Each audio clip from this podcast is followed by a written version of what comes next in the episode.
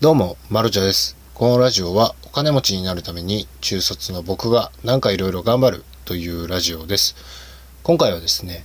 収益化できなくても YouTube はやっとくべきということでですね、まあどういうことかと言いますと、結果から、あの受注に役立ちます。YouTube 関係のですね。これがですね、僕、今あんまりもう趣味として YouTube 上げるぐらいなんですが、別に収益化なんかできてないんですよ。登録者数もそんなね、1000人なんか超えてませんし。で、今回サムネイルをですね、初めて受注したんですよ。で、人のサムネイルを作ること自体はやったことはあるんですが、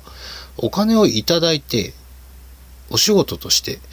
やるのが初めてで、ちょっと緊張したんですけど、なんかサムネイルを作るにあたって、まあゲームの編集だったですけど、ゲームのサムネイル。なんか、ああ、昔はこんなの流行ってたけど、今こんな感じ流行ってるんだ、みたいな。なんかね、流行り廃りがあったんですよ。ちょっと前ぐらいに。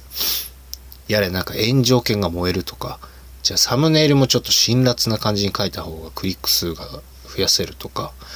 まあそれは自分がやっていたからこそ知ってたんですよね。で、それで選別もできるんですよ。その、発注してくれた方がどこまで YouTube を勉強しているのかっていうのもサムネイルでわかるんですよ。で、結局サムネイルを受注したんですが、あの、サンプルとして2、3枚作ってお渡ししたんですよ。で、その中から好きなの選ぶみたいな感じだったんですが、まあ結局そのサム、サムネイルって、その人用に作ったサムネイルなんで、僕の YouTube で使えるサムネイルじゃなかったんですよ。なので、3枚とも、あの、差し上げたんですけど、まあそう考えると、サムネイルの受注ってコスパ悪いなって思っちゃって、もちろんその市場の調査も必要ですし、僕がやったことないゲームのあのサムネイルだったので、そのゲームでチャンネル数が、チャンネル数じゃない。再生回数が伸びている動画はどんなサムネイルをしているのかとか、市場調査をして、お渡しというか作成をね、しなければいけないんですよね。そりゃそうですよね。なんか僕の自分勝手な感じで作ってもね、せっかく作るんですから、クリック数が高まるようなサムネイルをお渡ししたいじゃないですか。なので、市場調査から始まって、ああ、こんな感じ、結局やっぱゲーム画面なんだなとか、なんかパソコンのゲームだったので、割とゲームだとね、あのジャケットの写真とか、ジャケットのパッケージとか、ジャケットのパッケージ？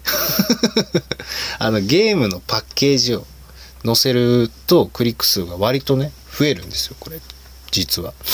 今どうかはわからないですけど、ちょっと前ぐらい、去年の暮れぐらいだと、パッケージを載せると、割とクリック数が、インプレッション、インプレッションクリック数が増えてたんですよ。まあそういう情報もあったものですから、まあパッケージ載せた方がいいだ、いいだろうなって思ってたら、パソコンゲームだったので、まあパッケージないんですよ。タイトル画面しかなくて、ああ、どうしようと思って、まあいろいろ探して作ったりとかして、なんとか、そのタイトル画面っぽいものができて、そこにテロップをね、打っていくんですけど、そこも問題なんですよね。今どういうテロップが流行ってんだと。昔はね、なんかこう、黄色い文字で黒縁でこう目立つようなもうポップな感じですよね。で、書いたりとかしてね、炎上だと真っ赤ですよね。真っ赤だったり、炎のグラデーションがあったりとか、いろいろありましたけど、今どんなテロップ流行ってんだろうなとか、割とね、勉強になることがすごく多いです。で、サムネイルをそれで2、3枚作るじゃないですか。で、初めての受注だったので、僕500円でね、お受けしたんですよ。まあ、1枚500円というような感じで考えてたんですけど、結局サンプル出すのに2、3枚作るんですよね。2、3枚作って500円だと割とコスパ悪いなっって思って、ちょっとサムネイル制作はやめようかなと思ってる次第です。で、それもこれもやっぱり自分で YouTube を運営してみてどうやったら再生回数が増えるんだどうやったら視聴時間が伸びるんだどういうタイトルがいいんだっていう模索した結果やっぱりそういうものが作れるようになるってことにつながったんですよ。で YouTube の動画も一番最初に食いつきがいいネタを持ってきた方がやっぱり見てくださる人はずっと見てくれてで割とねあの未だにもういないだろうなって思ってたんですけどなんか最近また新規で YouTube をやられる方が増えてきてるって肌感でねちょっと思うんですけどあのオープニング動画あるじゃないですか。わかるんですよ。なんかチャンネルを立ち上げてよしやるぞって言ってしっかりオープニングを作られているんですけど YouTube ってもう2秒とか3秒とかもう長くて5秒みたいな5秒もちょっと我慢できないような世界じゃないですか。本当に時間を奪われることを嫌うというか見る方が結構せっかちな方たちばかりなのでもうあれですよね。オープニング動画が2秒3秒あったらもうもういいやってなってしまうような世界じゃないですか。まあねオープニング動画よく作ってらっしゃる方が多いんですよ。作ってもいいんですけど多分1秒とか1.5秒ぐらいのオープニング動画じゃないと視聴者が離れてしまう。っていうのが事実なのでもしこのラジオを聞いてですね YouTube をやろうって思っている方がいらっしゃったらあのオープニング動画は作らなくていいです。なんか最悪何かしら入れたいのであればエンディングだけ作ってもいいとは思いますけどね。あの他のチャンネルに促すようななんか動画エンディングが。あれば使ってもいいとは思うんですけどオープニングは絶対ダメです。あれよくわかんないんですよね。オープニングを見るために視聴者はクリックしてるわけじゃないんで多分反感買うんですよね。早く教えろやっていう感じになると思うんで。この、なんでしょう、YouTube やったことがあると言っても別にね、そんなに売れっ子なわけでもないんですが、一つのアドバイスとしては、そっちの方が視聴時間が伸びますよっていうことでした。何の話だっけな？あ、そうそう、YouTube、自分の YouTube を運営しといた方がいいですよっていう。なんかマーケティングじゃないですけど、その市場調査をするという癖が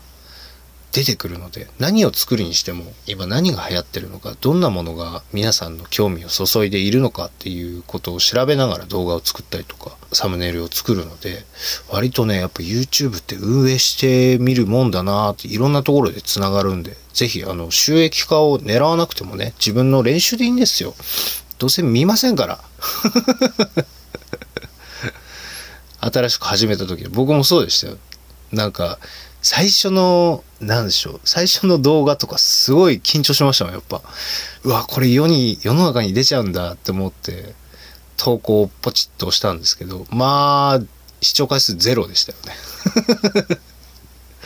まあ、冷静になってみればね、そんな、誰が見るんだよっていう